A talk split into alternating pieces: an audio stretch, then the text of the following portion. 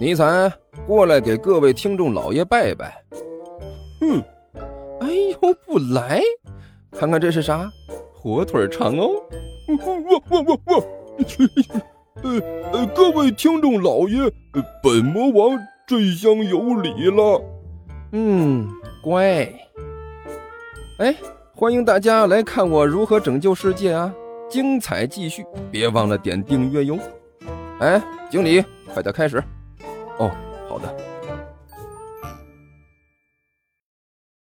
第四百九十集，狐狸猫一边笑一边用自己的前爪拼命的击打着地面，虽然动作上比何安南要收敛一些，但是对猫老师造成的心理阴影却一如既往的强大。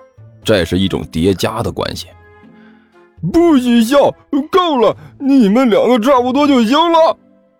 毛老师恼羞成怒的大声吼道：“我说过了，你不许笑了。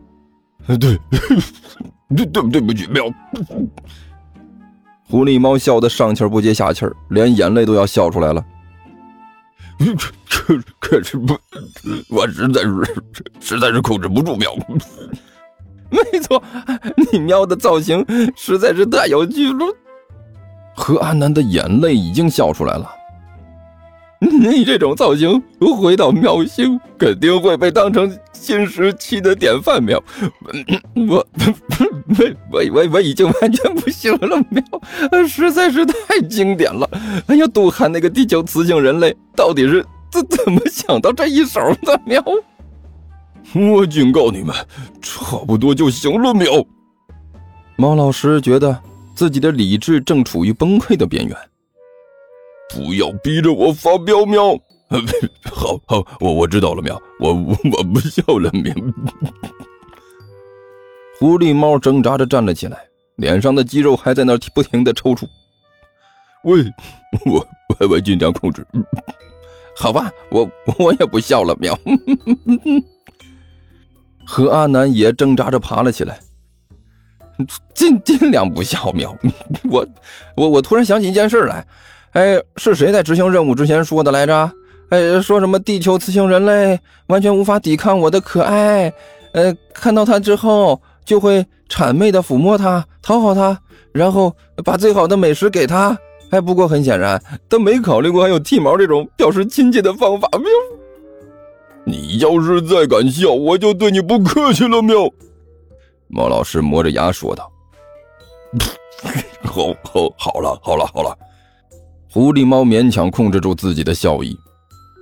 那那个不不不要不要笑了，这这也不是猫老师的过错啊！这谁能想到那个地球雌性人类竟然会做出这样的事情？喵！呃，老老师你呃，你你不要在意啊！当我们成功侵略地球的那一天啊，大家会记住你的功劳的。是，只要看到你这个 模样，大家就会记得很清楚。何阿南在一边悠悠的开口说了一句：“噗 狐狸猫终于忍不住了，哎呦，两只猫再次在地上笑成了一团闭闭闭嘴，闭闭嘴！喵！猫老师气急败坏的大声咆哮：“你们再笑的话，我就不客气了！喵！”那好吧，好吧，不不不笑了，不不不笑了。猫老师摆着爪子站了起来，这次这真的不笑了。这不过老师啊，很显然啊，你这个策略失败了。想要靠着迂回的办法控制那些雌性地球人，那个看起来有点不太现实啊。喵，不是不太现实，是绝对不现实。喵，猫老师表情很严肃的说道。那就是个危险分子，非常危险的危险分子喵！我们必须牢记这一点，离他远一点，离离离得越远越好喵！好吧，我们知道了，这的确是个很重要的消息，而且为了得到这个消息，我们还付出了巨大的代价。何阿南在一边轻飘飘地说了一句，差点让狐狸猫再次笑出声来。好了，嗯，好好了，都严肃一点啊，喵！狐狸猫努力控制住自己的情绪，然后一本正经地说道：“现在，我们必须想一些其他的办法来把这悠悠弄回来了。能有什么办法？喵！被剃了毛之后，猫老师的情绪十分低落，有气无力的说道：“现在我们把各种方法都试过了一遍。”狐狸猫看了猫老师一眼，作为一名战士，猫老师的斗志显然出现了很大的问题啊！但是呢，他可以理解呀。任何一只猫，无论是哪一只啊，当他遇到猫老师这种情况的时候，都只能感到万分的沮丧啊！一只没有毛的猫，这远远比一个没有穿衣服的人更糟糕啊！仔细想一下，想一想，只要我们好好思考，总会有办法的。喵！狐狸猫一边在原地走来走去，一边低声嘀咕。突然，他感觉自己的爪子好像是踩到了什么东西上。狐狸猫抬起脚来，发现被他踩在脚下的就是刚才从猫老师身上扯下来的纱布。这些白色的布条有点烦人。狐狸猫正想把这玩意儿给甩开，但是突然之间，它停了下来，一双眼睛盯着爪子上的白布条，脸上一副若有所思的表情。过了几秒钟，狐狸猫突然大叫：“我知道了，喵！”啊！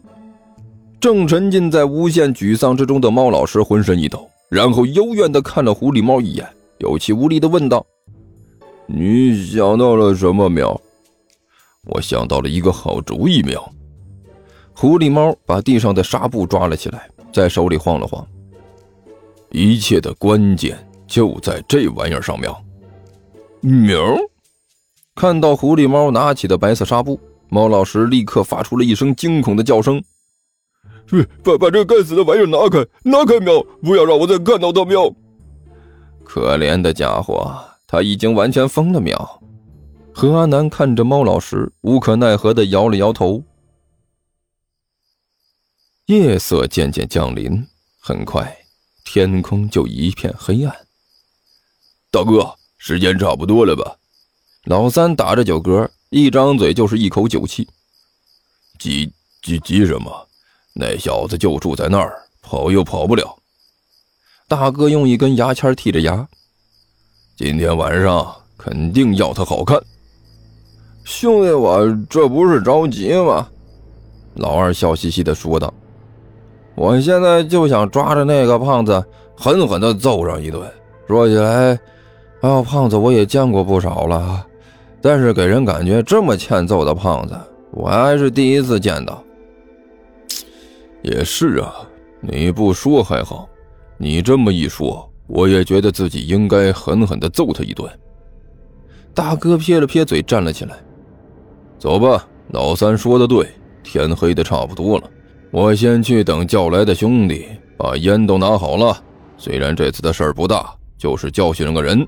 又没有什么危险性，但是该讲的规矩还是要讲的，起码每人一包烟少不了，这也是一笔开销啊。算了，反正都算在那个死胖子的头上，到时候都让他给我加倍的吐出来。说着，大哥带着自己的两个兄弟就走了出来。他们到了附近一个僻静的地方，这里呢有一片空地，三个人就在这片空地上停了下来。大哥把这手机掏出来看了一眼，嘀咕了一句：“也差不多该来了。”然后他又打了个电话，确定了一下时间。三个人在空地等了足足有半个小时左右，三辆面包车才开了过来，在空地上停了下来。接着门一开，呼啦啦的从车上下来了二十来个人。很显然呢，面包车都超载了啊！但是同样很明显，在场的人没有人在乎这个。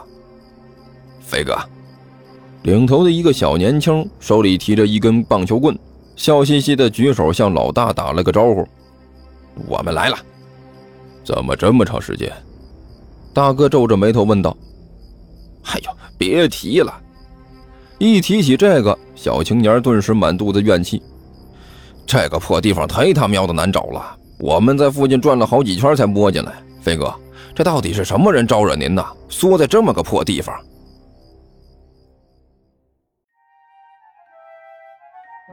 听说地球听书可以点订阅，还能留个言啥啥的，呃，大家给咱整整啊，让本王见识见识呗。